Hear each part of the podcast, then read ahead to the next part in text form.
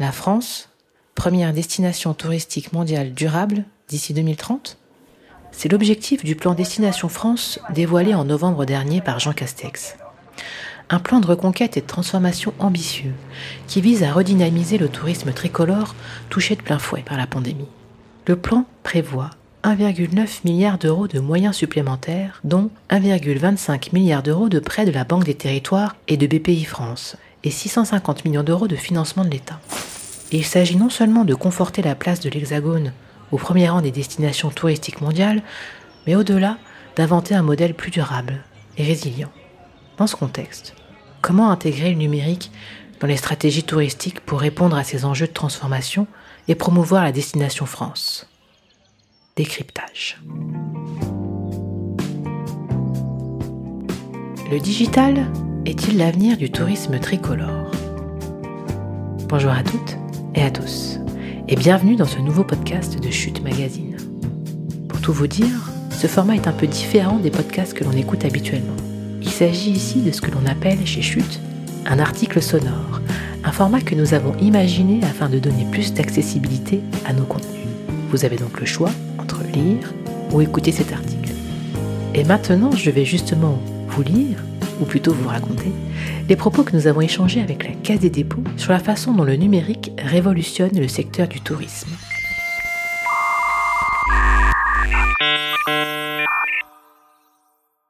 Un secteur qui doit faire sa mue.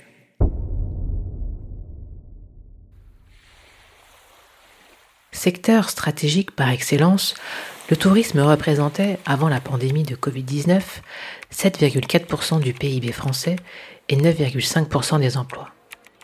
Classée jusqu'ici au premier rang des destinations touristiques en nombre de visiteurs internationaux, la France occupe le troisième rang des destinations en termes de chiffre d'affaires générés, derrière les États-Unis et l'Espagne, selon l'OCDE.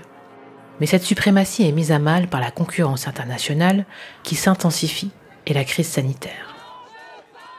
Cette dernière a accéléré des difficultés structurelles et amplifié des tendances de fond déjà à l'œuvre. Les enjeux auxquels entend répondre le plan de reconquête et de transformation du tourisme français sont multiples. Il s'agit non seulement de remédier à la pénurie de main-d'œuvre en structurant un réseau d'excellence, de mettre en valeur les atouts touristiques de nos territoires, mais aussi de favoriser le slow tourisme, d'investir dans les infrastructures touristiques durables, de réduire l'empreinte écologique ou encore d'accélérer la transformation numérique du secteur. Le numérique est aujourd'hui au cœur du tourisme, avait ainsi déclaré Emmanuel Macron lors du lancement du plan Destination France en juin 2021. Place au e-tourisme et au slow tourisme. Il est loin, très loin, en effet, le temps où pour organiser un séjour vers telle ou telle destination, il fallait se rendre physiquement dans une agence de voyage. En à peine une décennie, la révolution digitale a changé la donne. Place désormais à Internet et aux plateformes qui, telles Airbnb, Abritel, Booking et TripAdvisor, se taillent la part du lion en matière de réservation touristique. Et si l'on ne voyage plus comme avant, c'est que les habitudes et aspirations des touristes ont considérablement évolué, à commencer par la manière de préparer et d'organiser un séjour.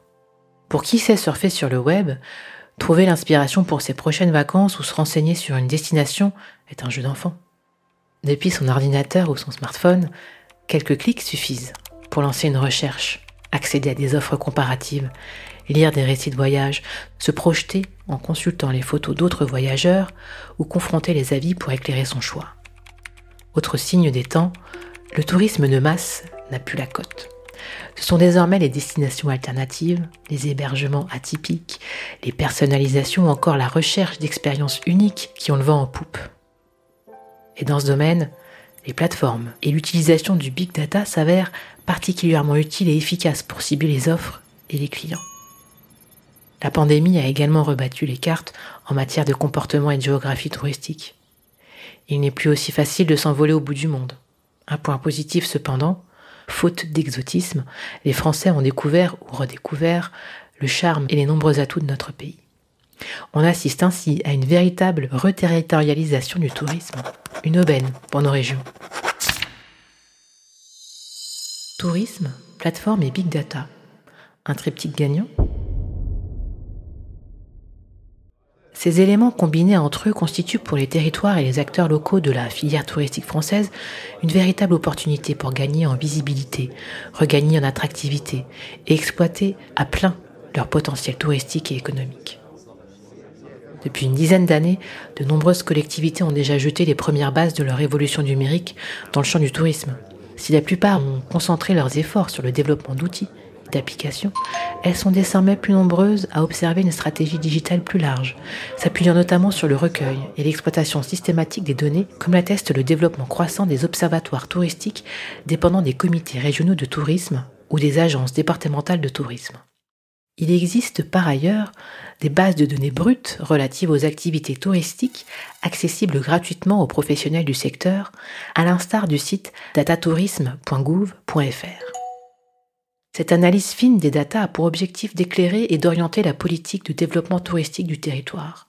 Elle permet non seulement de mieux appréhender les attentes des touristes, leurs préférences d'achat, leur provenance, la durée de leur séjour, et in fine, de développer des offres sur mesure et différenciantes, telles que l'agrotourisme ou le tourisme sportif, mais aussi de mieux gérer les flux touristiques à l'échelle du territoire.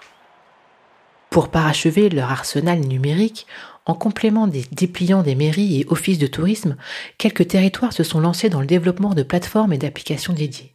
Ces dernières visent à améliorer le parcours client en lui offrant la possibilité de trouver sur un seul et même site toutes les informations dont il a besoin, de l'offre d'hébergement aux différentes activités possibles sur le territoire, en passant par les services, les tarifs, les périodes d'affluence, jusqu'à la finalisation de sa réservation. Certaines plateformes vont même plus loin en proposant à leurs clients des activités et des offres 100% personnalisées à travers la connaissance qu'elles ont de leur profil ou encore des formules all-inclusive. Alentour, une plateforme dédiée à la destination France et aux activités pour contrer les plateformes étrangères. Mais développer une plateforme nécessite des compétences, et engendre des coûts qui ne sont pas à la portée de tous les territoires. Par ailleurs, de nombreux professionnels se sont laissés tenter par l'aventure, mais sans réel succès. Alentour, la nouvelle plateforme lancée le 30 septembre 2021 par le gouvernement français, accompagnée par la Banque des Territoires, souhaite relever le défi. Nous nous sommes pris en pleine figure il y a 15 ans la révolution TripAdvisor, puis il y a 10 ans Booking.com et ensuite Airbnb. Il serait bon que l'innovation digitale vienne de temps en temps de la France, premier pays touristique au monde, avait alors déclaré à l'AFP Olivier Sichel, directeur de la Banque des Territoires et directeur général adjoint de la Caisse des dépôts. Face à cette concurrence internationale, Alentour propose un service de réservation numérique qui devrait permettre de dynamiser le tourisme en France en captant davantage de touristes français mais aussi étrangers. Elle connecte les professionnels des activités de loisirs avec des hôtels, campings, gîtes, auberges, chambres d'hôtes et les institutionnels du tourisme pour que les visiteurs puissent réserver instantanément une offre d'activités locales riche et variée, peut-on lire sur la page d'accueil de la plateforme? Son potentiel est énorme, car de fait, si l'hôtellerie et le transport sont des domaines dont les services de réservation sont déjà très digitalisés, respectivement à 80 et 70%, seulement 5% des réservations des activités passent par le canal digital.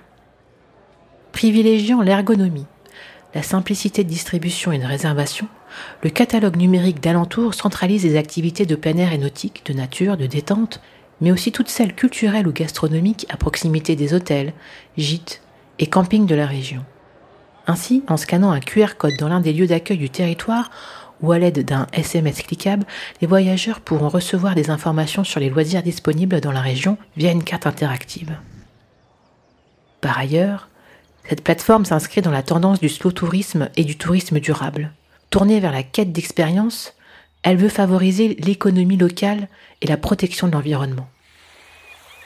D'abord expérimentés sur la côte d'Azur, ces contenus sont encore peu étoffés, mais les services de la plateforme ont vocation à s'enrichir et à être progressivement déployés en 2022 sur l'ensemble du territoire. À suivre.